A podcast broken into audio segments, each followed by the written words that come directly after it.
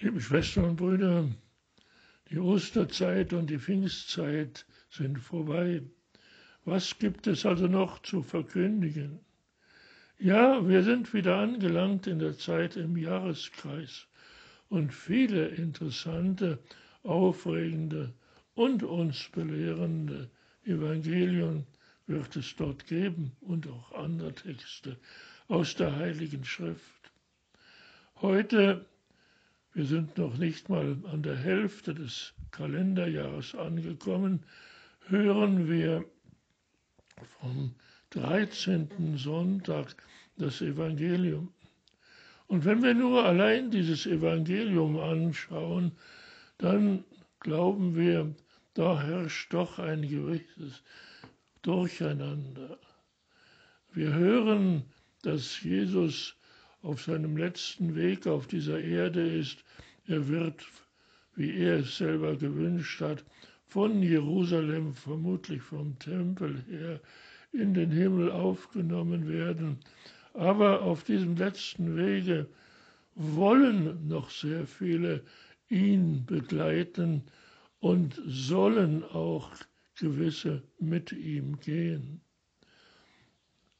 Dieses Wollen und dieses Sollen ist gut gedacht, aber es hat immer einen Haken, denn die Menschen, die Jesus nachführen wollen, die haben irgendetwas noch in ihrer Familie zu erledigen und sei es auch nur den Abschiedskuss den Eltern zu geben und die, die ihm folgen sollen, die haben genau dieselben Schwierigkeiten.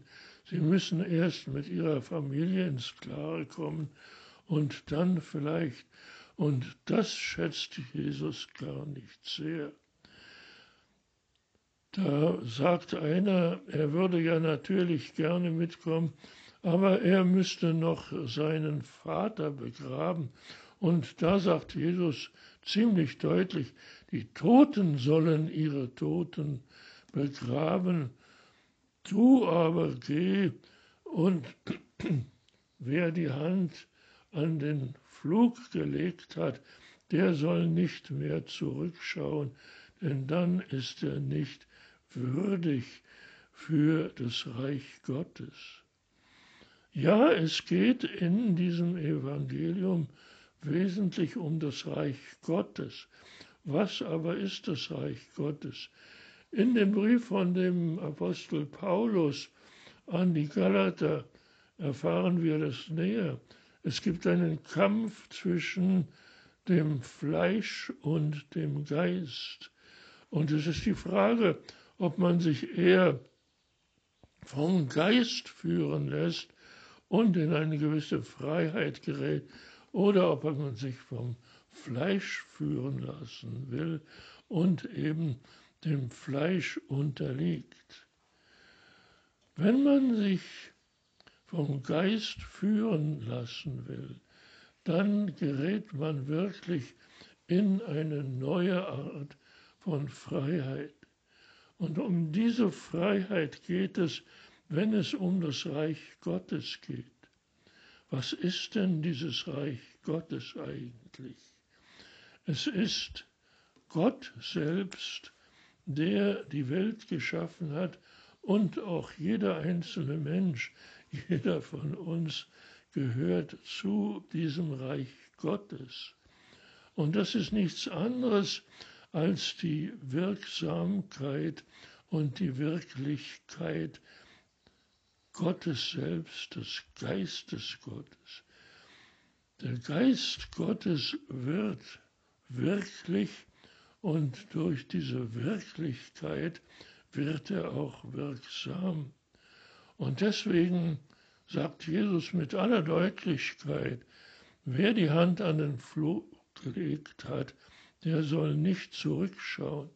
Denn was durch den Flug geschieht, ist die Bearbeitung der Erde zur Fruchtbarkeit. Ja, die Erde soll wieder fruchtbar sein. So hat Gott es gewollt. Und deswegen sollen wir nach vorne schauen.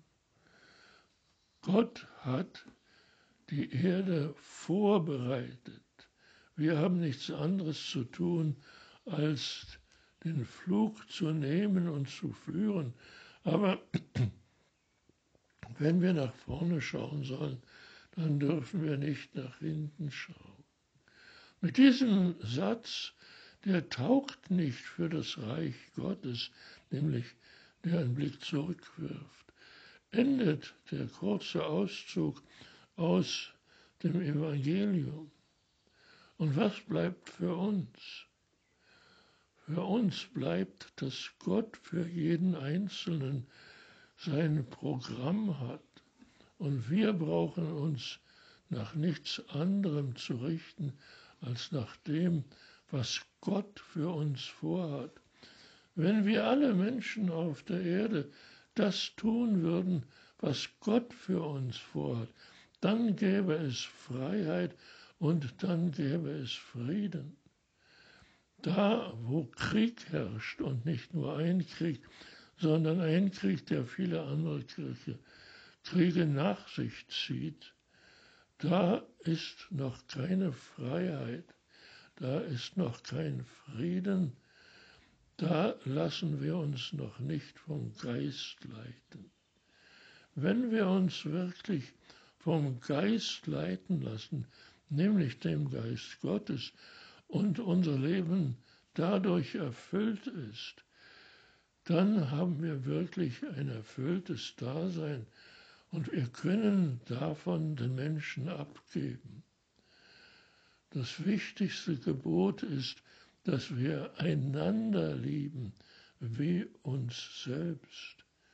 Du sollst Gott lieben und ihr sollt einander lieben, wie ihr euch selbst liebt. Ja, wenn wir von dieser Liebe erfüllt sind, dann ist das Reich Gottes mitten unter uns.